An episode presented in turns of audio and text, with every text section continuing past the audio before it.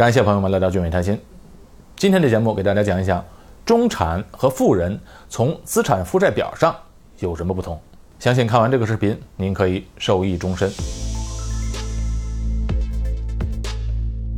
中产和富人的理财观有什么不同？从一张简单的资产负债表就能看出。我们先来画个图表，上面这个图表啊是收入和支出，下面这个表是资产负债表。收入和支出很容易理解，就是赚的钱和花的钱，而资产和负债左右分开，左边这边是资产，右边这里是负债。好，我们来设想一下，大部分的中产家庭的资产负债表。是什么样的情况呢？我们都是靠工作赚钱，那工作赚的钱啊，就流进了这收入这一栏。平时我们生活所需的衣食住行都需要花钱，比如房租或者房贷、水电费、交通费、幼儿园的费用、孩子上学的费用、补习费、保险等等等等开销。我们赚到的钱啊，很快就流出去了，而且现在物价都涨了很高，薪水也是很难跟上物价涨幅的。许多家庭都是两个人上班，因为一个人上班是支撑不了家庭开销的，所以啊，在收入这边往往都是两个人的收入一起进来。那再来看看资产和负债，一提到资产，很多人都想到了房产。哎，我买的那套房算资产吧？哎，房子啊，其实可以说既是资产，同时又是负债。我指的是自住房，自住的房子啊是不能带来收入的，但是房产的开销。那可是确定性的，呃，比如房屋贷款、房屋保险、物业费、杂费、装修费等等，房子能够升值，对吧？没错。但是如果是自己住的房子的话，假如失业了，一年找不到工作，这期间的费用是不是还需要照样缴费呢？所以房产既是资产，也是负债，也是自己的支出的一部分。当然，如果买进投资房是不一样了。如果您的出租房是能够拿到正收益的话。就是租金收入减去所有的开销，能够剩下来的才算正收益。中产家庭啊，一般都很喜欢买车。在新加坡，汽车费用是很贵的，一辆车的价钱，在其他有些国家可能能买个房子。单单是买一个十年期的用车的权利，现在的价格都是在十万新币左右。其实这就是一张纸，叫做用车证，这还没有算上车的价钱。所以在新加坡买辆汽车啊。可是一个大事情，通常很多人都需要贷款买车，还有许多中产家庭喜欢买奢侈品、名表、名牌包包，有些人还有许多爱好，比如喜欢骑行，买一辆高档的自行车，这个价格也不菲；还有些人喜欢去俱乐部啊，交会员费，打高尔夫球等等。住在新加坡的人们也很喜欢旅行，一到学校假期的时候啊，全家人出国旅行，一次像样的旅行就可能花掉一整年的花红，哎，这也是。很普遍的现象，这些奢侈和爱好以及出国旅行，往往刷的都是信用卡。说到这里，我们从这个资产负债表就看到了什么呢？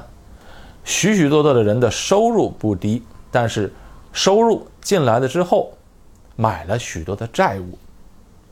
反过来呢，又加重了自己的支出。哎，这是一个大问题。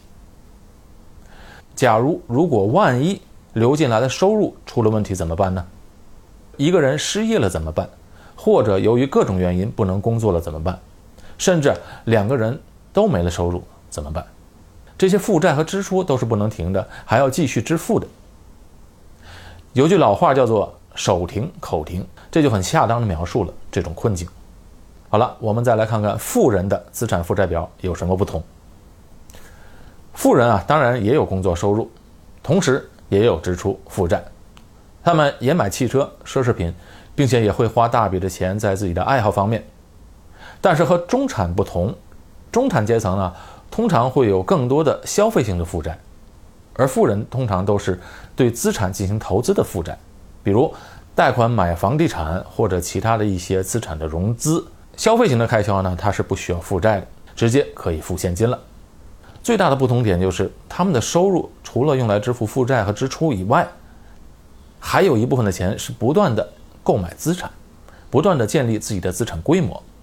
这些资产就包括了什么呢？包括了房地产、股票、基金、股权，还有投资在自己的生意，还有一些有价值的收藏品，比如名画。许多富人啊，还有版税的收入，比如自己写书获得的版税收入，或者创造音乐带来的音乐版权收入。甚至啊，许多人啊建立了 YouTube 频道，都可以为他们源源不断的带来收入。所以你看到了没有？一个源源能够带来现金流的或者高增长的资产，才能真正的算是资产。反过来，这些带来现金流的资产又不断的增加了自己的收入，而且随着资产规模的不断扩大，资产所带来的现金流，慢慢的就远远的超过了工作的收入。并且收入扩大之后，又能有更多的钱购入更多的资产，或者投入到自己的生意当中。所以啊，当成为了富裕的阶层之后，往往都不会重新再回到中产的水平了，因为资产足够多，并且啊，各个国家都是差不多，对资产产生的收益的征税不多，而对工作的收入征税反而多。也就是说，理财收入所交的税，要比工作的收入所交的税要少。在新加坡呢，是完全没有征理财收入的税的。在新加坡，没有利息税，没有资本利得税，也没有遗产税，是一个对资本很友好的地方。当你建立了自己的资产规模之后，下一代也会受益，因为这些资产的现金流是永续的。